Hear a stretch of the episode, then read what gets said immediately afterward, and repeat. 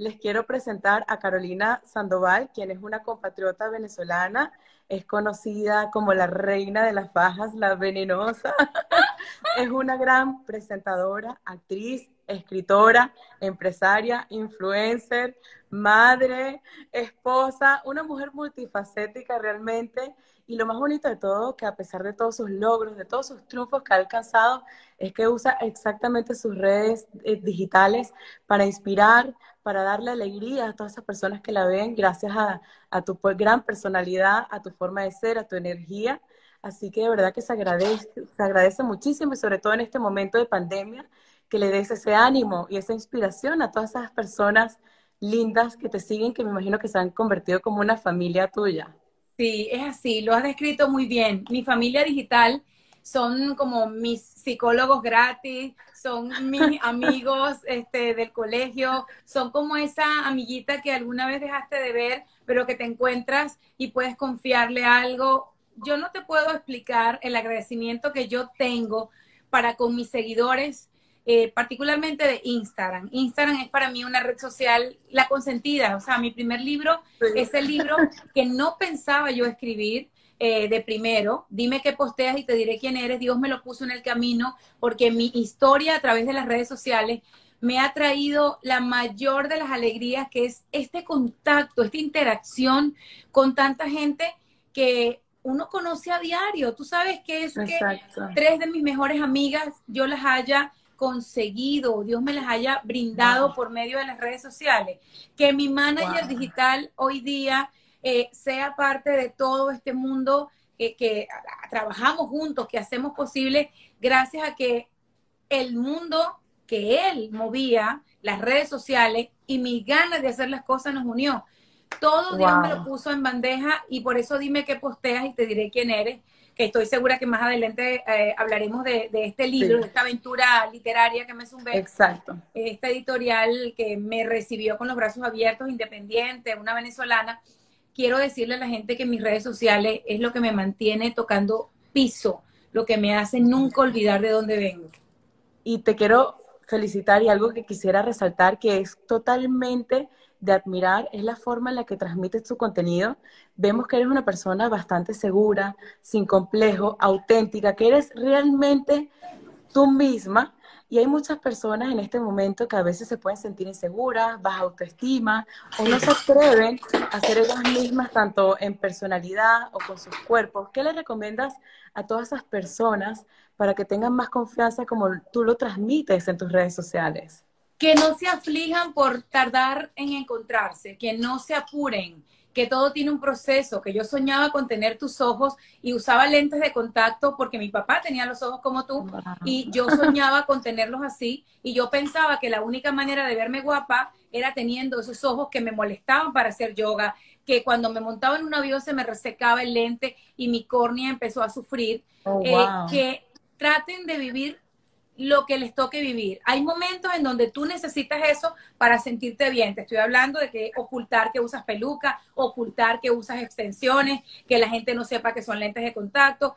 Es un momento, es un proceso que vive tanto tu alma como, como tú, como persona que te ve en el espejo y que se cansa y se agota de ser una comiquita, una caricatura, porque hay gente que asocia la caricatura con algo parecido a lo que yo hago ahora. Yo hoy me dio la gana de hacer este en vivo contigo con uno de mis lentes, pues estaba haciendo unos videos para TikTok, estaba haciendo bella, fotos. Bella, bella, Este era mi look de las fotos.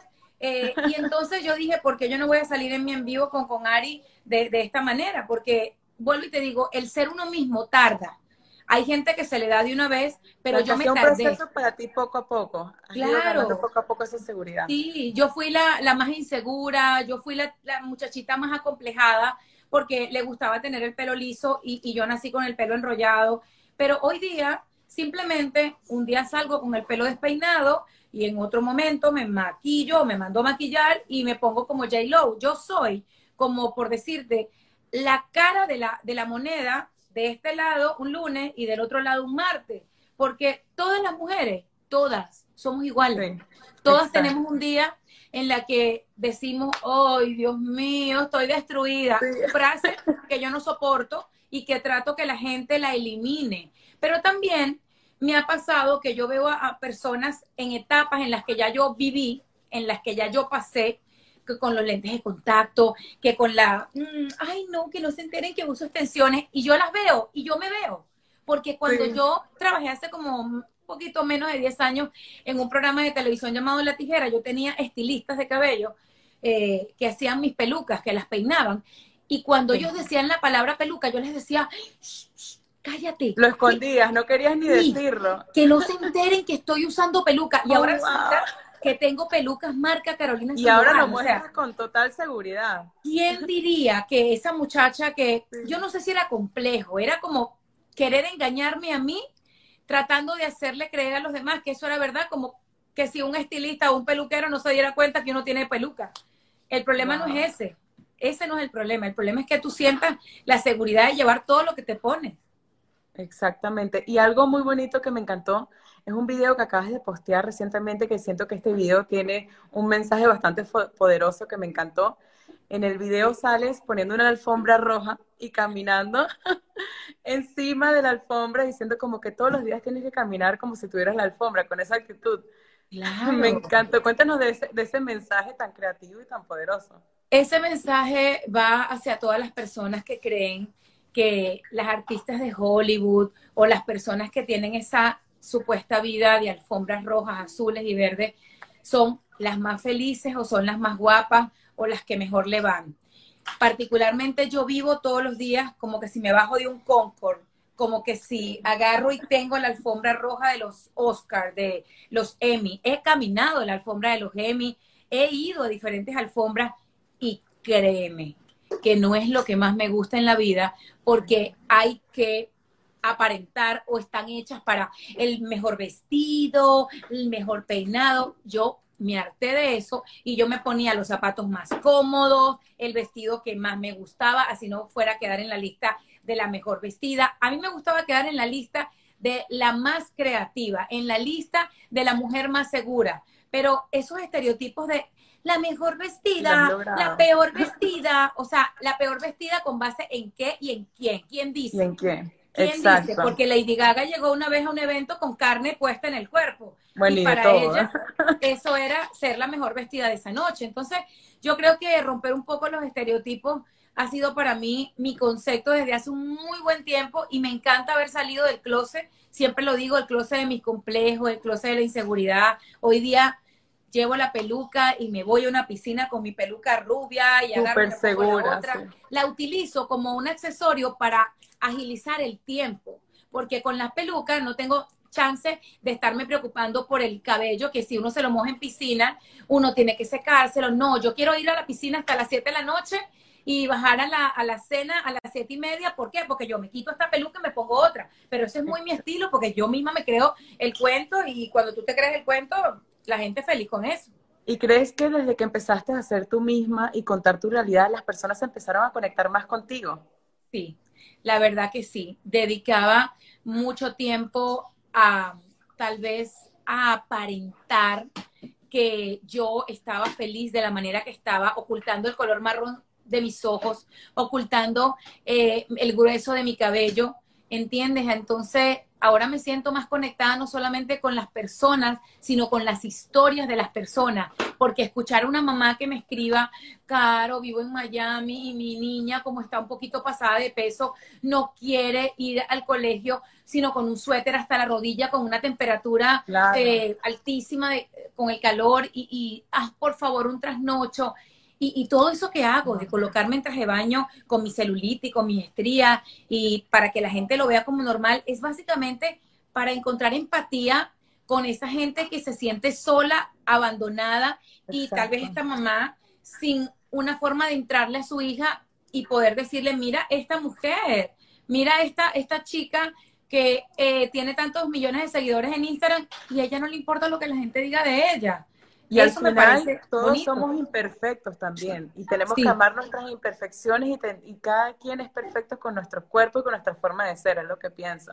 Sí, es que la imperfección es algo con lo que nacemos, pero todos, tú lo dijiste. Es lo bonito.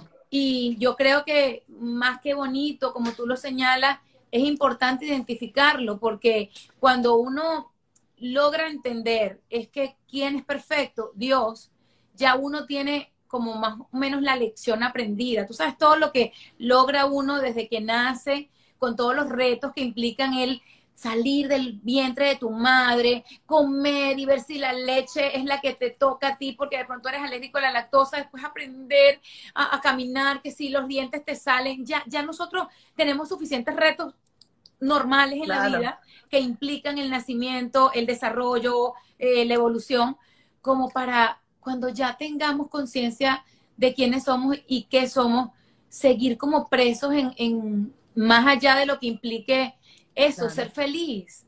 No sé, digo yo. Sí, y te quiero felicitar, Caro, también por tu libro.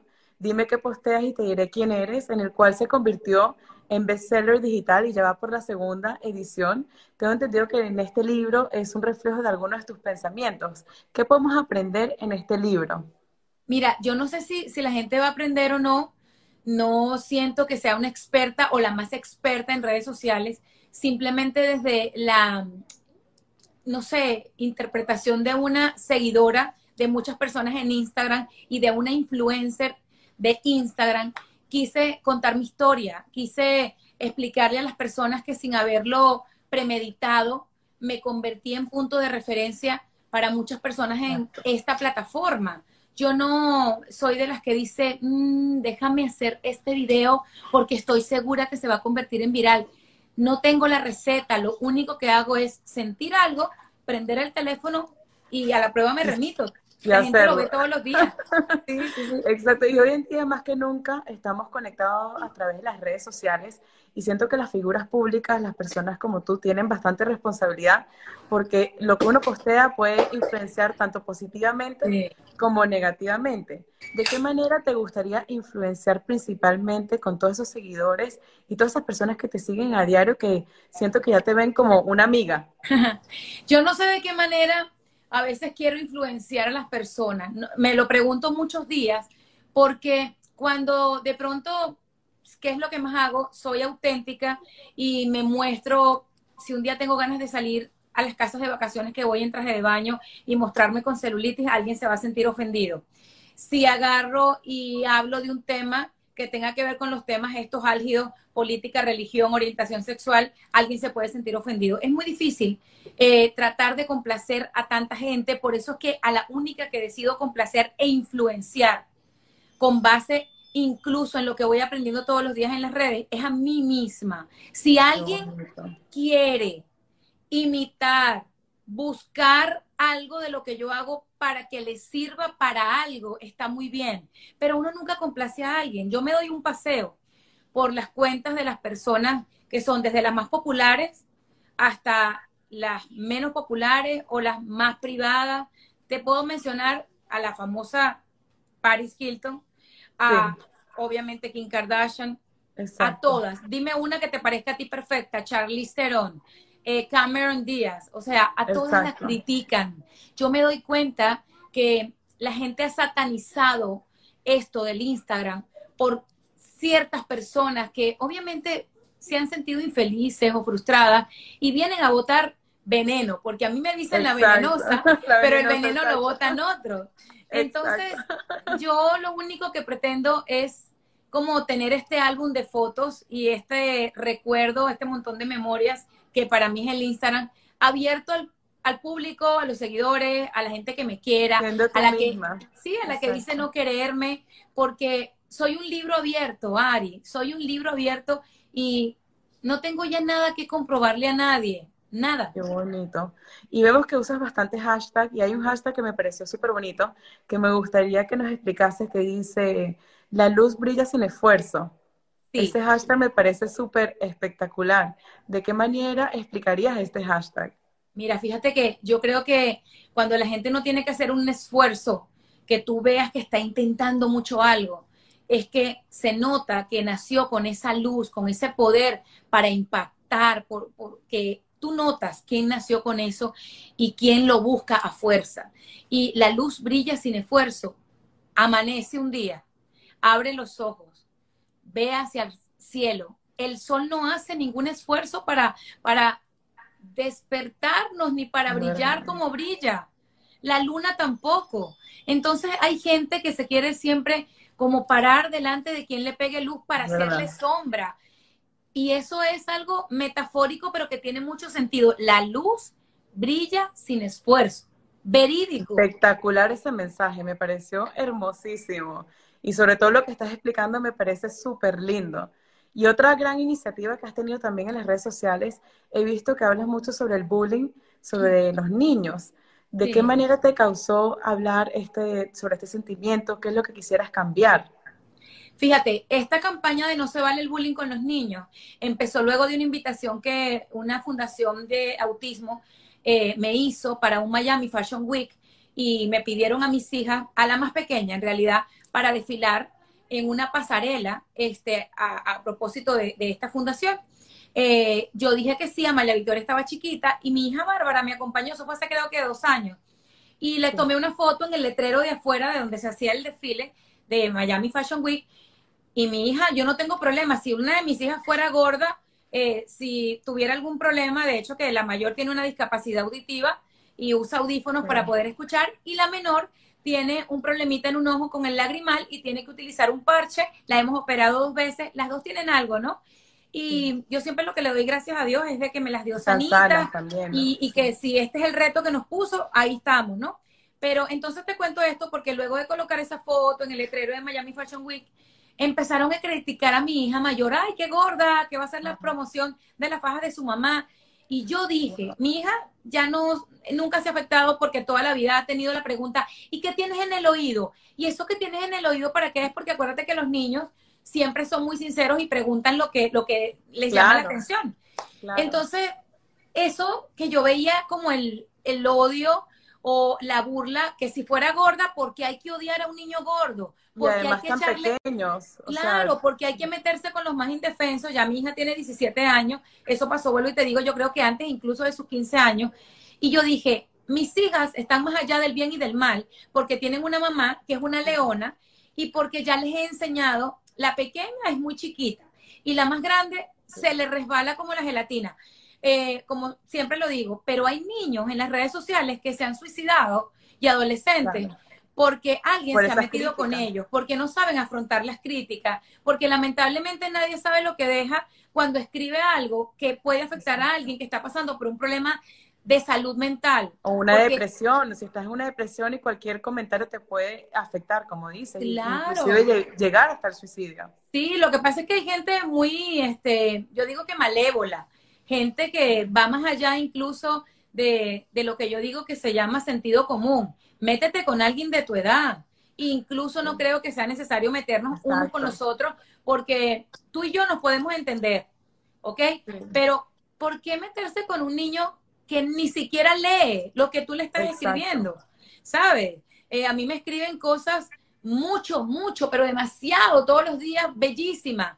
Y entonces yo ahorita estoy trabajando más en darle más aprobación e interés a lo positivo que a los cuatro o cinco mensajes de estas personas que son odiadores profesionales y que, bueno, lamentablemente de pronto no tuvieron suficiente amor en su casa y la manera que tienen de llamar la atención es diciéndome gorda, vaca, fea. Y está bien, porque te voy a decir una cosa, Ari, eso no es pecado. Si hay una persona que ahorita está pasando por un problema de obesidad, eso no es un pecado. Si hay una persona que tiene un problema en sus piernas o que genéticamente como yo tiene las caderas anchas o que como yo tuve cáncer de tiroides y mis hormonas modificaron muchas cosas en mi cuerpo, no se sientan mal, no es un pecado, no lo es. Claro, pero lo que hay que enfocarse es lo que tú dices, en esos mensajitos positivos y dar amor, y sobre todo en este momento, que creo que es una de las lecciones importantes de esta pandemia, de unirnos más, de ser más positivos, apreciar y valorar.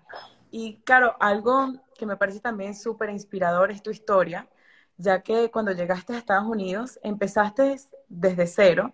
Tengo entendido que estuviste limpiando en casas y te has superado muchísimo desde ese entonces. ¿Nos podrías contar un poco cómo fueron tus inicios y cómo te fuiste superando día a día? Mira, Ari, este, yo soy una venezolana que lo tuve todo en Venezuela. Yo eh, crecí en un hogar clase media mi mamá y mi papá me criaron como quien dice, éramos felices y no lo sabíamos. Me crié en el mejor país del mundo. cuando mi Venezuela era el país en donde todo el mundo quería vivir porque fuimos un país que recibimos a muchísimos inmigrantes, nunca fuimos nosotros los que nos íbamos de nuestro país, nos tocó irnos por diferentes razones, pero yo vengo de clase media, mi papá eh, estudió finanzas, era contador, mi mamá maestra, eh, siempre dio clases y se encargó de la formación de, muchos que son hoy día grandes profesionales, una mujer muy estricta. Eh, en Venezuela me gradué en la Universidad de Venezuela, mm, yo digo que la mejor porque yo estudié en la UCB, pero sé que todas las demás son maravillosas porque la formación académica de todas las universidades de Venezuela son maravillosas, eh, excelentes profesionales de la época que yo soy. Cuando decido irme de, Venezuela, me fui porque estaba enamorada porque mi abuela se había muerto y porque quería estar lejos de Caracas. Eh, yo pensaba que yéndome de Venezuela, eh, la mente se olvidaba de, se olvidaba de eso, wow. Y resulta que no, me fui para Londres, estuve un tiempo ahí, este, viajé por varios lugares de Europa, luego me tenía que devolver a Venezuela desde Miami y nunca me fui de Miami, me quedé en Miami este, yo siempre tuve eh, mis papeles porque yo era periodista de un diario, de un periódico en Venezuela, y por el diario de Caracas yo empecé a hacer colaboraciones y después con RCTV, que ya tú sabes todo lo que pasó. Sí, empezaste haciendo en la novela, estuviste en la novela en, Venezuela, ¿no? Con Amor Yo trabajé en Amor Mío como, como servicio. ¿Quién diría que el personaje que tuve en la novela se iba a convertir en, una, en algo real? Yo recuerdo mucho que cuando trabajé con Astrid Gruber y Julio Pereira en Venezuela, este, yo era la cachifa de la casa de los protagonistas. Y resulta que después me sentía igual, pero en la vida real, porque luego de tener a mi hija, Bárbara Camila, eh, el único trabajo que había para mantener la casa, mi vida, era ser muchacha de servicio y con mucha honra te lo digo porque no tuve que hacer algo de lo que me tuviera que sentir eh, avergonzada trabajé limpiando esa casa de esa señora que yo llamo la señora de los sombreros, un año y tres meses después de mi eh, trabajo en televisión. O yo diría, después de mi trabajo como empresaria, ahora mi vida como empresaria, mi trabajo en televisión, eh, ese fue mi mejor trabajo antes de todas estas cosas. Yo ganaba por semana 700, 800 dólares porque trabajaba incansablemente.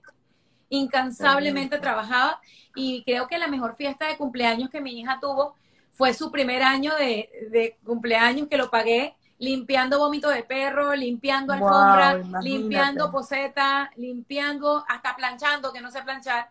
Y por eso siempre le digo a la gente, no abandonen sus sueños, que yo fui muchacha de servicio ya siendo periodista en los Estados Unidos, para que entiendan, cuando Bárbara Camila tenía eso, meses de vida, un año, hace ya casi 17 años, trabajé limpiando casas y lo digo honradamente. Y me pude volver a comprar un carro porque me habían quitado el carro y pude poner mi vida en orden y me convertí en residente de los Estados Unidos y más adelante ciudadana. Y, y, te lo cuento con mucho orgullo porque hay mucha gente que ahorita seguramente es profesional en los Estados Unidos o en otros países y les está tocando hacer lo que nos toca hacer a los inmigrantes. Exacto. Y algo muy bonito también y que es un ejemplo de superación es que en esa época también te tocó cuidar a tu hija, educarla y salir adelante como madre soltera, que es bastante de admirar. Hoy en día, viendo todo lo que has logrado, la familia que tienes, que es tan bendecida, tan bonita, y todo lo que has conseguido hacia atrás, ¿cómo te sientes con todos esos logros y todo lo que has tenido que superar, que es de admirar y es súper bonito? yo me siento agradecida, primero con, Dios por haberme dado la fortaleza de quedarme.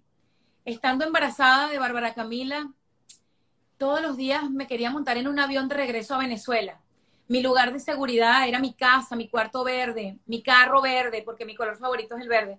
Este, lo pensé tantas veces que cuando estaba a punto de marcar el teléfono y decirle papi, que todavía mi papá estaba conmigo, ya vive allá arriba en el cielo, cuando estaba a punto de marcar el teléfono y de decirle, eh, cómprame un pasaje que me quiero devolver embarazada, como que había algo que, que Dios me enviaba un mensaje y trabajé en un call center, trabajé, bueno, hice comerciales de teléfono estando aquí cuando estaba de cinco meses de embarazo, porque no me salió la barriga, sino como hasta el casi séptimo mes. Wow.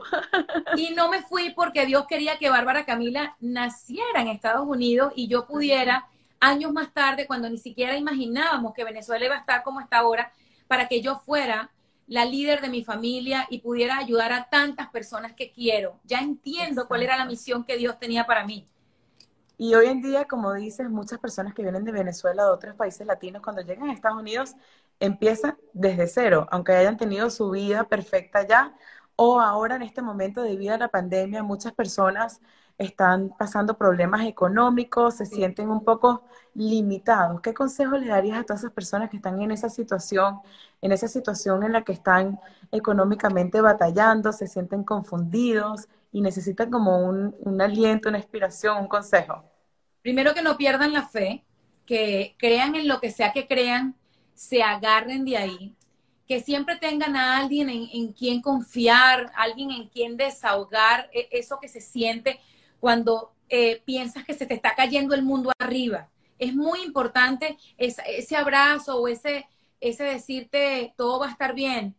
Y por otro lado, que no piensen tanto en el dinero, que cuando uno deja de pensar en el dinero, de verdad, en serio, llega solo. Claro, no te vas a quedar en tu casa sin hacer nada. Tienes que procurar que tus sueños se hagan realidad, pero no vas a esperar. a abrir las puertas. Claro, no vas a esperar que si quieres cantar, eh, agarre Emilio Estefan y te vaya a tocar la puerta porque no va a ocurrir. No funciona como en la novela, que Emilio Estefan va a estar buscando una dirección y se equivoca de puerta y dice, ay, tú tienes cara de que cantas. No, no, uno tiene que labrarse las oportunidades, pero también tiene que soltar tiene que desprenderse del, ay, no tengo, no puedo, ay, es que yo no tengo dinero. No, quítense la palabra no tengo, no puedo. Claro Tienes que, ir caminando hacia tus sueños y se empiezan a abrir las puertas. El dinero empieza a llegar, ¿no?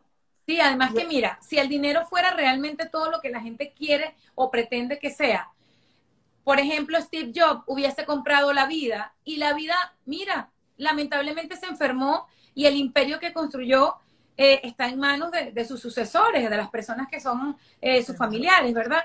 Eh, entonces, el dinero no es sino una herramienta, una herramienta y yo he leído muchas cosas y la gente dirá, claro, pero es que tener dinero en una silla de ruedas es mejor que no tenerlo. Estar muriéndose con dinero es mejor morirse con dinero que sin dinero. Pero es que no se trata del dinero. El dinero no puede ser tu fin, no puede ser el objetivo. Porque cuando empiezas a pensar en otra cosa y piensas en la palabra prosperidad, viene todo hacia ti. la abundancia trae abundancia. Sí, es una cuestión de, actitud, es en serio. Exacto. Y hablemos de las fajas, las famosas fajas. Te has convertido en la reina de las fajas, inclusive creo que el primer video que posteaste poniéndote una faja ya tiene más de un millón de views. ¿Qué te motivó a sacar esta línea de fajas? Yo creo que la línea de fajas con mi marca, con mi nombre, vino ya mucho después de que yo recibí invitaciones eh, de diferentes marcas a probar sus marcas, sus telas, a probar el comportamiento de la tela, este, para poder disimular el abdomen, para poder este, ponerte esos vestidos que siempre te quisiste poner luego de estar nueve meses embarazada, que hay gente que no entiende. A ver, nos tardamos nueve meses en engordar porque estamos haciendo una vida dentro de la barriga y hay gente que pretende que uno se vuelva a poner flaca en una semana. Hay gente que lo puede hacer, ¿ok? Pilar Rubio, la mujer de Sergio Ramos, yo creo que ella vomita a los hijos porque la mujer es, la minoría. O sea, es perfecta, pero eso no es la realidad de las masas. La verdad es que no funciona así.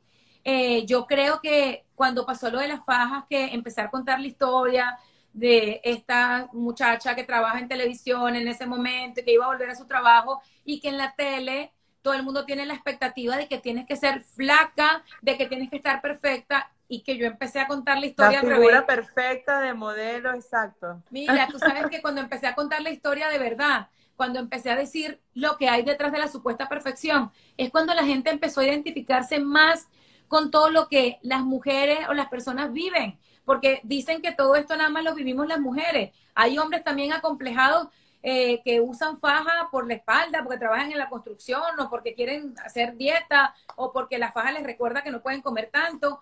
O sea, son tantas cosas, Ari, que a mí me ha dejado eh, el tema de, de poder normalizar algo como un pedazo de tela. O sea, mi segunda piel, la faja, que ya obviamente es marca Carolina Sandoval, desde que mi esposo y yo trabajamos en el concepto de crear una, una, una cuerpa, como digo yo, con tela.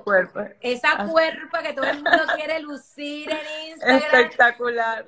Yo la creé en tela y hoy día tenemos ya tres colecciones, colecciones de todos los precios para todas las personas. Y para todos los tamaños también. Claro, creamos la colección Plus Size porque yo empecé a conocer el mundo Plus gracias a una amiga boricua que ella trabaja mucho eh, el eslogan, la moda no tiene size, porque una vez escuchamos que las gordas no pueden estar a la moda, que las mujeres que son súper grandes en, talla no pueden entonces lucir el rosado, el blanco, pero ¿quién dijo? Entonces cuando mi amiga me llevó a sus eventos de, de mujeres plus size, Dios mío, yo le dije a mi esposo y a mi equipo de trabajo, tenemos que hacer comportamiento de faja, cosas como pantalones, fajas, talla plus, porque no podemos discriminar a nadie. Y me siento feliz de poder decir que tengo plus size dentro de mis colecciones. Qué bonito, ¿no? Y al final es como te sientas tú por dentro, porque hay mujeres que están flaquísimas, bellísimas, que son modelos,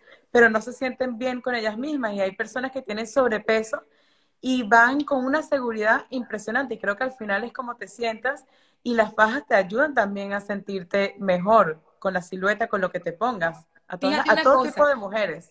Sí, yo lo que también quiero dejar claro es que yo no tengo ninguna guerra con las personas que son flacas. Aquí no se trata de que las flacas o las gordas o las rellenitas estamos en guerra. Aquí todas somos unas mujeres que al final del día en el Instagram recibimos complementos, pero también recibimos insultos, unas por estar muy flacas, otras por preocuparse por el físico, según lo que piensa la gente, porque es cuestión de interpretación, y otras porque nos atrevemos a mostrar la celulitis o los 5 kilos que tenemos de más o las 5 libras que perdemos en una semana y luego las recuperamos. Aquí no se trata de que las mujeres estamos en guerra porque las flacas o porque las gordas, al final del día, si queremos que nos respeten y que nos den nuestro puesto, porque estamos hablando del empoderamiento, del Me Too, del no sé qué, o sea, yo he leído, Ari, aprovechando que estamos hablando de eso, de gente que es capaz de escribirme. Vamos a hablar en primera persona porque también lo he leído en otras cuentas, pero voy a reservarme y hablar de mí. Claro, por eso es que le faltan el respeto, porque se muestran en traje de baño. Que una mujer sea capaz de escribirle eso a otra mujer y que avale y apoye que a una mujer le tienen que faltar el respeto porque salga en traje de baño. Eso me parece gravísimo, me parece gravísimo porque es que a mí me tienen que respetar quien sea en traje de baño, desnuda, vestida o como sea. Exacto, por supuesto, eso, eso no tiene nada que ver. Claro. Wow. Qué comentario, wow. el, día, el día sábado grabé un TikTok con mi hija haciendo un baile que ella me pidió y estábamos en la piscina y grabamos un, un videito. Alguien fue capaz de escribir en la cuenta de mi hija, claro, tu madre te está preparando para que hagas Playboy. Wow. O sea, volvemos a la discriminación y a los juicios de valor. Cyberbullying. es el, claro, volvemos a los juicios de valor. Entonces las chicas que hacen Playboy son menos decentes que tal vez una abogada. Yo conozco mucha gente que se tapa el cuello y que son peores que las que trabajan en Playboy. Hay mujeres que se ven todas conservadoras, todas santitas y por detrás, cuidado. Sí, sí, sí, sí. Una cosa es como uno decida vivir y otra cosa es como la persona sea, porque es que un oficio no te define. De pronto una muchacha terminó trabajando de prepago o de stripper porque se fue de su país y no tenía con qué comer. O sea, uno tiende a juzgar yo no estoy apoyando ese tipo de cosas y estoy fomentando y creo en el estudio y creo en, que académicamente si nos preparamos tenemos más, eh, como digo yo, eh, poder de explicarle a la gente eh, un montón de cosas desde la parte empírica, pero tal vez también desde la parte cognitiva. Y yo creo que todo el mundo, y yo te lo digo porque cuando yo estaba soltera, y yo iba a, llevar a mi hija Bárbara a sus juegos de voleibol o a lugares en donde llegaba la mamá soltera, que es el peligro, la mamá que, uy, alarma, alarma, llegó la que no tiene, yo me, obviamente me hice amiga de todas porque me conocieron y vieron cómo era, pero al principio eras la chica así como que... Así te miraban así, Claro, claro. Entonces ya yo pasé por todo eso de discriminación, ya yo pasé por la burla de que porque no tienes un anillo eres menos respetable. No, yo no creo nada de eso. Exacto, y lo importante es lo que estabas comentando anteriormente, que es ser tú misma, hacer las cosas por ti y que te sigan las personas que de verdad te quieran al final del día. Es verdad. Mira otra cosa, que cada vez que leo a gente que es linda, que nos, nos halaga nuestras conversaciones y que se quedan escuchándonos, digo, es que sí vale la pena las redes sociales, es que por supuesto las redes sociales eh, hacen posible que las personas se conozcan y, conozcan más allá de la tapa que es el Instagram, porque hay gente que se tapa detrás de un post. Yo no. Yo no. Yo quiero escribir un día y la foto llega a 5 mil likes o 11 mil likes. A mí me importa un pepino. La foto llega a 100 mil likes, el video se hace viral, el video no se hace viral. Eso era lo que yo quería compartir. Este, esto, mira, mi cuenta de Instagram es mi álbum mi álbum de fotos, es mi video, es mi recuerdo, es que yo me voy y veo lo que yo hice hace unos días haciendo ejercicio y me voy y lo busco. y, a, y, a, través de las redes puedes influenciar, inspirar y como te estaba comentando, siento que también tus plataformas también le da alegría a mucha gente que necesita le da mucha alegría. La gente yo creo que se ríe, se divierte, se inspira con tu contenido. Y ese mensaje que transmite, que comenté al principio, que me parece súper lindo, es que muestras mucha seguridad, una mujer sin complejo y se necesita más mujeres así. Sobre todo ahora en las redes sociales que todo el mundo pone siempre la parte bonita, la parte siempre perfecta. Y es tan bonito que transmitas todo esto que es un contenido real, auténtico y seguro. Sí, tú sabes también, este, cuando yo hago cada cosa que hago, yo lo único que me planteo es la felicidad que le va a dar a una persona que está en un hospital, que, que me pasó algo muy bonito en cuarentena. Alguien me escribe a través de mis redes, eh, creo que fue Facebook, y mi, mi, manager digital me informa que una señora que está eh, terminal quería conocerme, hablar conmigo, porque le encantaba lo que yo decía en el trasnocho con Caro. Hice todo lo que era posible y logramos hacer un, Facebook, eh, una llamada de tres, con esta persona que me hizo la llamada, con la señora que estaba con su hija y yo. Me conoció, hablamos, nos reímos y me enteré hace unas semanas que, que ella falleció. Y tú no sabes la alegría que a mí me da poder haber sido una alegría para alguien. ¿Tú crees que eso es menos importante que alguien que me critique? Ahora mismo, por ejemplo, fíjate que yo no entiendo cómo una mujer, como una mujer como tú y como yo, puede aplaudir o ver el contenido de un hombre que se mete y se burla de mujeres. Yo no entiendo cómo alguien es capaz de decir yo, mujer empoderada, que todas unidas somos más fuertes, es capaz de ver contenido de personas que atacan, hombres particularmente, a mujeres. No entiendo cómo es posible que esto se apoye y que obviamente como no existe eh, policía cibernética como tal, porque hay cosas que pasan por debajo de la mesa, porque todavía no han atrapado a la persona que fue causante del suicidio de un niño que se sintió atacado por un mensaje de un conocido o un desconocido. Yo todavía no lo he visto. Y, sé de gente, por lo menos creo que hay un influencer, eh, no sé si llamarlo influencer o un detractor en Perú, que bueno, si yo lo estoy ayudando a hacer más dinero en su canal de YouTube, qué bueno, porque estoy haciendo una labor social, pero creo que me han comentado mis seguidores que me, se burla de mí, que hace sketch, que me parodia. Bueno, en Radio Rochela también solían hacer ese tipo de cosas, pero con mucho respeto. Y esta persona este, ha agarrado el personaje como para hacer de su cuenta como una imitación de la mía. Y yo lo que no entiendo es cómo existen mujeres que se ríen de que un hombre se ría de una mujer cuando nosotras lo que tenemos es que estar denunciando el abuso intrafamiliar, la violencia en redes sociales, porque eso es violencia. El bullying, lo que estás comentando de los niños también, y el bullying en general.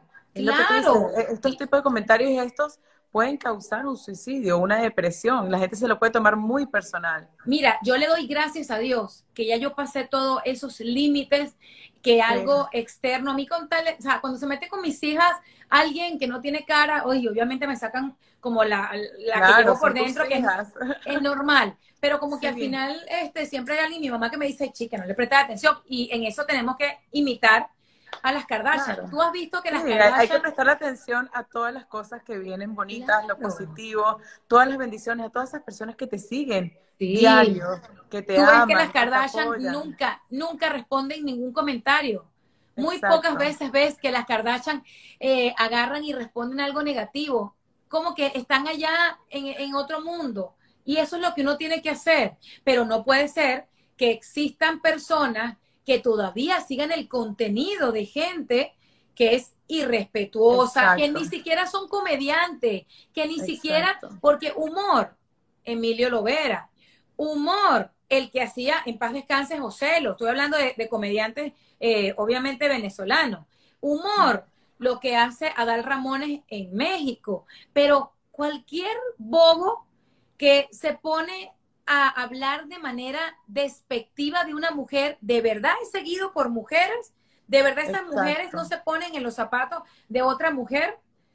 Pero eso, es bueno que lo estés hablando, que este tipo de contenido lo hables, sobre todo lo que estábamos comentando, que una persona que, tiene tanto poder ah, para alcance a tanta audiencia, es bueno que hables de esa manera porque uno puede influenciar positivamente o negativamente. Entonces es muy importante cuando tienes el alcance de tanta audiencia que hables de estas cosas, que la gente tome conciencia. Me parece súper importante y te felicito que hables constantemente de estas cosas que inspiran y que las personas se pueden despertar y tomar conciencia sobre estos temas.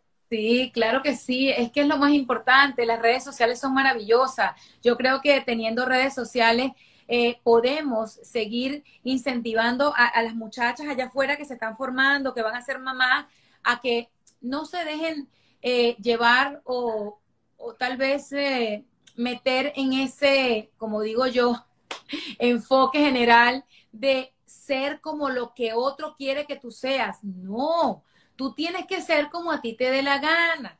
Tú tienes que agarrar y ver el documental de Paris Hilton, de Lady Gaga, de gente famosísima que cuenta su historia de vulnerabilidad y de cómo hablan de enfermedades que tienen y de cosas que realmente sí son valiosas.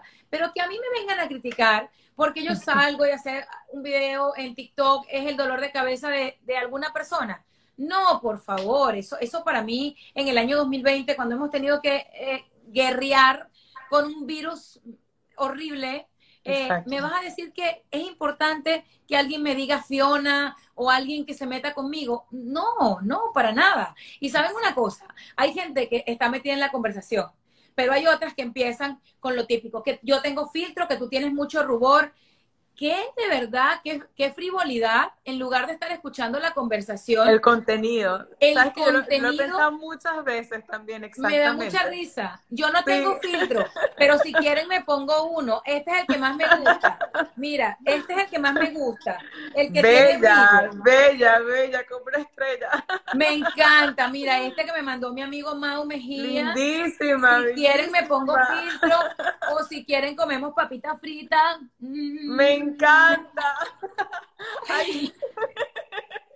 Ay, Dios mío. O si quieres este. O sea, a ver, ¿qué prefieren? ¿Qué prefieren? Ay, está bueno. ¿Filtro o no filtro? Yo me voy a quedar con este de Mau Mejía para que digan que tengo filtro y agarren y sepan que tengo filtro, porque es que yo no tengo problema en decirles cuando tengo filtro y cuando no. Es más, si quiero me pongo este. Y si quiero me pongo... Bueno, todos te quedan espectacular. ¡Ay! Cuando me... Es más, no vayan a decir ahorita que tengo filtro porque no tengo filtro. No tiene. No tengo filtro. Exacto. Ay, Dios mío. es muy cierto lo que dices, que en vez de estar escuchando, mira este. Eso está buenísimo. Ay, Dios mío, Cristo. Para verte mejor.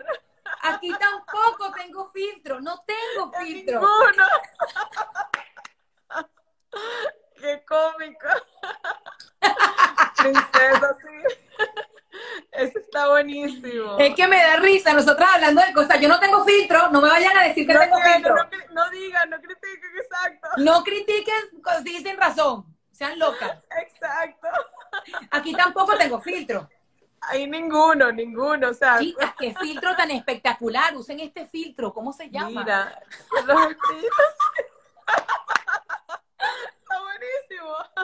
Ay, Dios mío, Cristo de la caridad, cómo no se divierte. Ay, ay. Ay, mira, se viste. Qué bueno. Uh, Oye, ese es un video musical. Na, na, na, na, na, na, na, na, na, na, Empezamos. La reina de la faja, la faja de Carolina. ¿Y quién tiene la faja? ¡Qué bueno! ¡Ay, Dios mío! ¡Qué risa! ¡Ay, Dios mío! Ahora no te veo. Ahora, ya. Inventar. ¿Ah? Ahora aquí estoy, aquí estoy. Beauty, beauty, beauty, Ahí, ahí, bella, bella, con las estrellas. ¡Qué risa, bellísima! Oye, pero eso es muy, muy, muy cierto, totalmente cierto siempre lo he pensado y, me llama la atención que, que, lo digas, que es verdad que uno empieza a hablar de un contenido inspirador, motivacional, y la gente se está, se está fijando en el físico, en el filtro.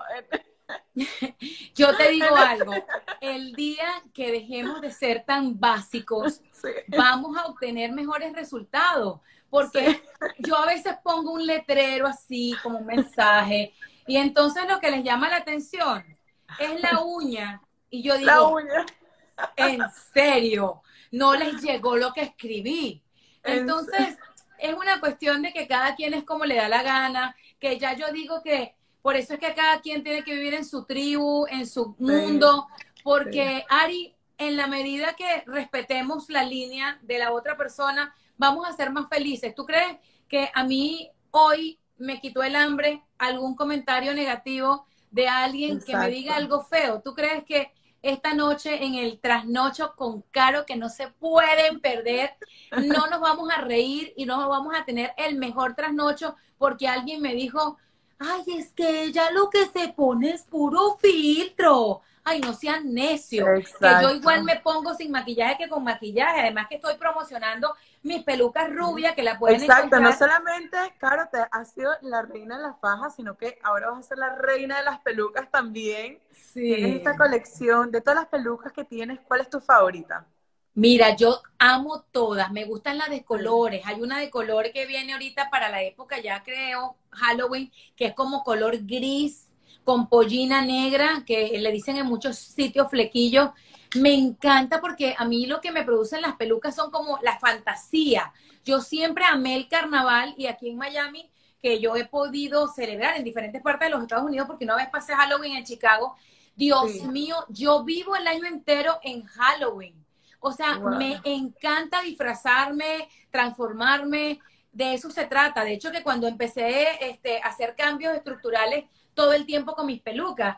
Eh, yo empecé a tener más el control ahí, y digo en televisión, porque sí, típico que si en televisión te contratan y este es el look que ellos quieren, este es el look que tienes que mantener. No, no, no, a mí que me contrate, que no me contrate con ningún look, porque un día yo quiero salir de jean y un día yo quiero salir rubia y el otro día voy a salir con el pelo negro corto, porque ¿por qué alguien me va a tener en dictadura en un trabajo? Si yo lo que hago es pregonar la libertad de expresión y la democracia defendemos la democracia de los países y no voy a defender mi democracia laboral. yo necesito que me dejen ser. Yo lo que quiero ser es lo que yo necesito ser cada día. Y a mí me gusta hoy ser rubia y mañana ser pelinegra. Ay, es que en el programa ya tenemos la rubia. Pues muy de malas porque hoy vas a tener dos. Exacto, bueno. Doble cara. Me encanta. Sí, sí, sí. Claro, algo también que acabas de postear en tus stories es sobre la prevención del cáncer, pues estamos en este mes y, lo hablas, y tengo entendido que pasaste también por, por un, tuviste cáncer en una etapa. Sí. ¿Qué fue para ti esa etapa y cómo te cambió a ti espiritualmente? Mira, eh, yo cuando el cáncer llegó a mi vida, hace, van a ser el 11 de enero, si Dios lo permite, del año 2021, van a ser 10 años de mi paso por el cáncer de tiroides.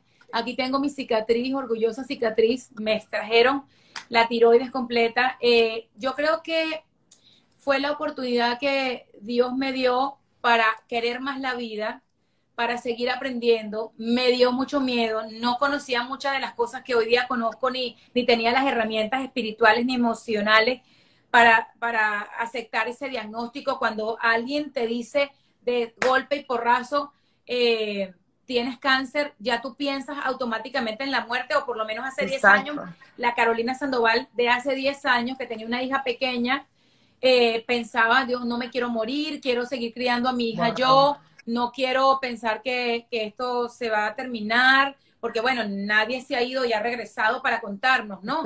Yo, yo, creo en lo que a mí me dice la gente que yo amo de mi vida religiosa, que es el Padre Paco, que me habla del paraíso celestial y todo eso, pero como nadie se ha regresado para contarme qué tan bueno es, yo yo, quiero estar aquí hasta que mis hijas sean bisabuelas. Sí, qué bonito. Sí, entonces fue un paso, fue difícil, fue difícil porque yo no me resistía, yo no me quería operar. Mi doctora, eh, que es mi endocrinóloga, bueno, en ese tiempo era, era ella, ahora tengo diferentes médicos, porque bueno, uno va teniendo que cambiar porque tú tienes que buscar un endocrinólogo, pasar por varios cirujanos, hacerte muchos exámenes.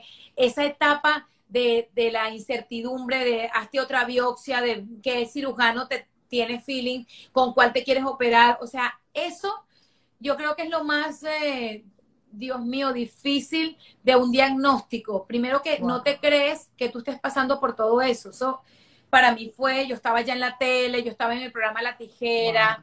Eh, yo decía, ¿por qué si el sueño de mi vida, para que tú veas que tú escribes algo que tú quieres, pero Dios te tiene preparado otra cosa, estoy haciendo lo que más soñaba, que era hacer televisión a nivel nacional en los Estados Unidos en ese momento, en la tijera, eh, y me viene y me da cáncer, porque la gente subestima los cánceres, pero cáncer es cáncer. Cáncer es cáncer. Uno, yo me imagino que tienes una, cuando te dicen eso, inmediatamente es lo que tú dices, uno piensa que se va a morir, tienes sensación de miedo, ¿no?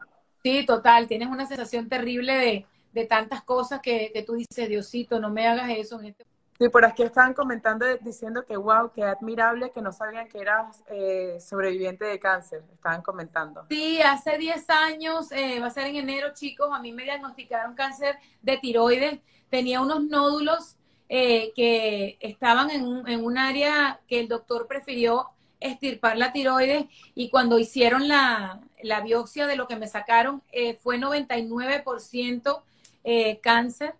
Eh, me sometí a un tratamiento de yodo radioactivo y pues la verdad creo que lo que más difícil me costó no fue tanto la operación, que por cierto quería salir corriendo, pero para que tú veas lo que más me, me, me pareció como impresionante fue el tratamiento que vino después, porque yo me tenía que someter al yodo radioactivo y para hacer el yodo radioactivo yo tenía que eh, hacer una dieta eh, alimenticia muy fuerte para eliminar todo lo que era con sodio, porque para ese examen o para ese tratamiento no puedes tener sodio en el cuerpo. Y me hicieron como dos exámenes y todavía tenía, tuve que cambiar toda la alimentación, buscar todos los alimentos que tenían cero sodio.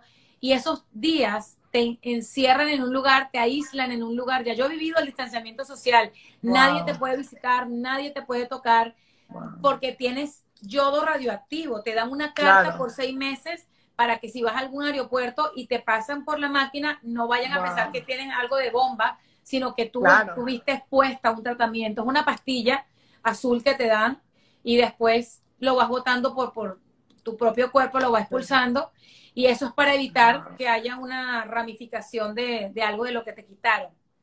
y espiritualmente empezaste a apreciar más las cosas, ¿te cambió la forma de apreciar las cosas, valorar más lo que tenías?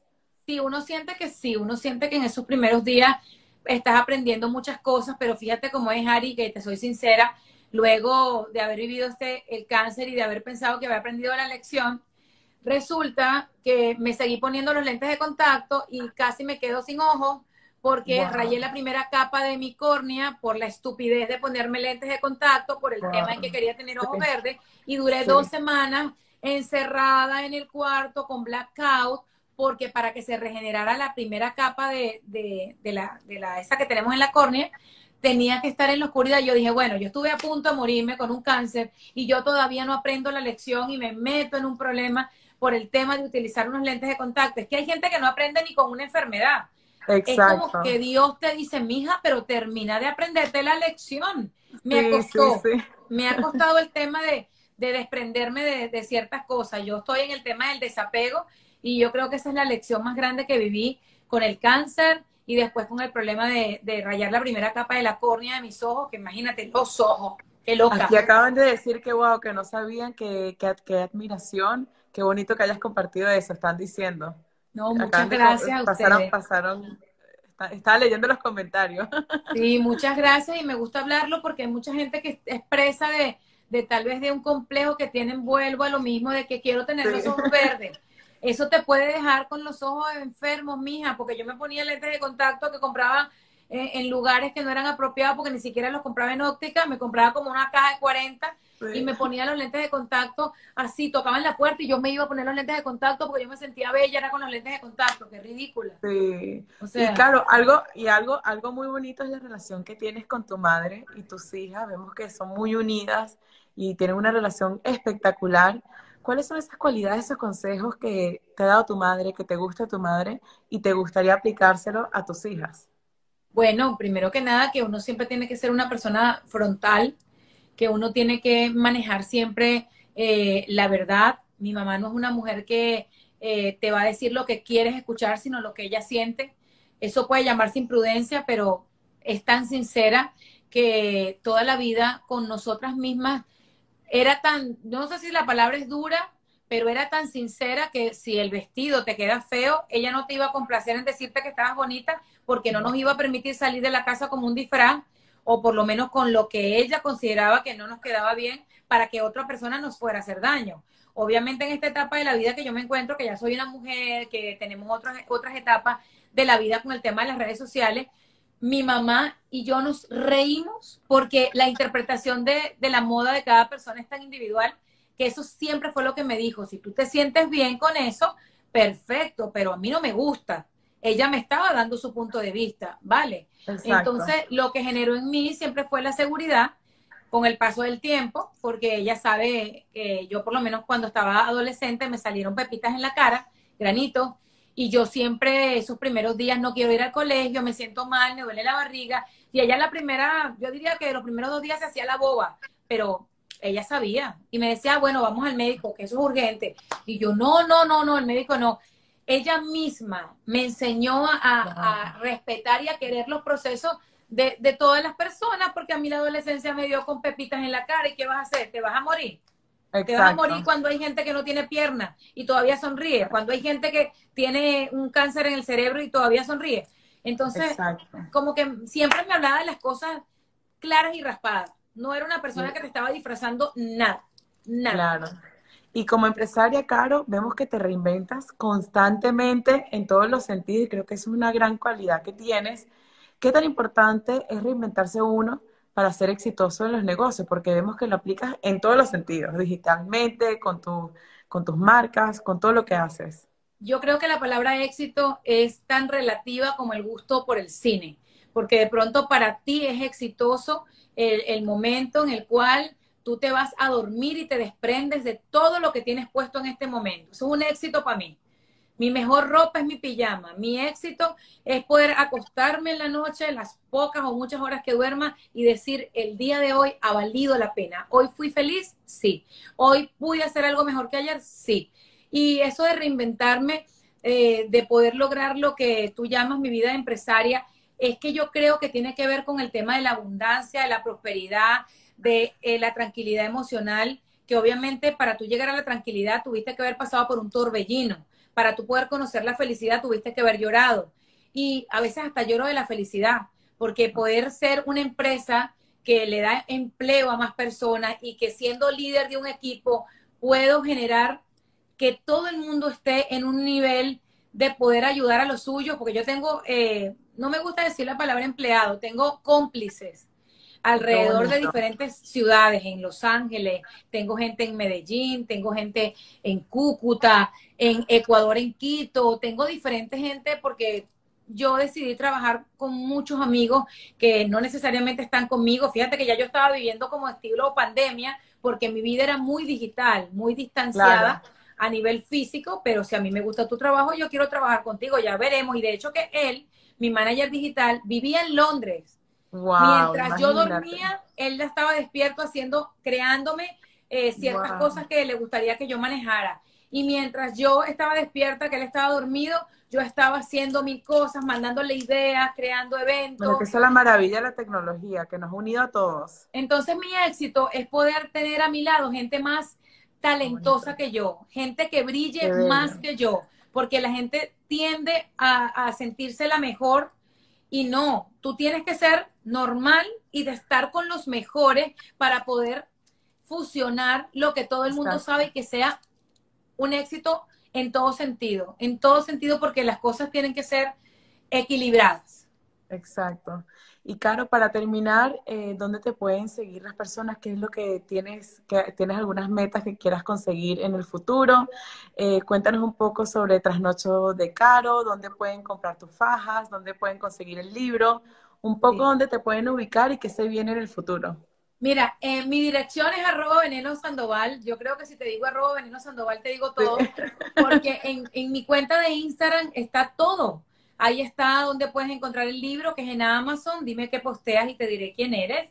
Eh, si quieres saber sobre mi tienda virtual, carosandoval.com, allí dentro de la tienda tienes explicación si estás buscando trabajo y quieres formar parte de nuestro club de la faja. Eh, allí tienes información de quién soy en todos los aspectos de mi vida y qué quiero conseguir. Que cada vez que las personas que piensen en arroba veneno sandoval piensen en viajar al mundo de la alegría, viajar de una forma feliz a la vida de, de una persona que no pretende nada, que es lo que ven. Eso.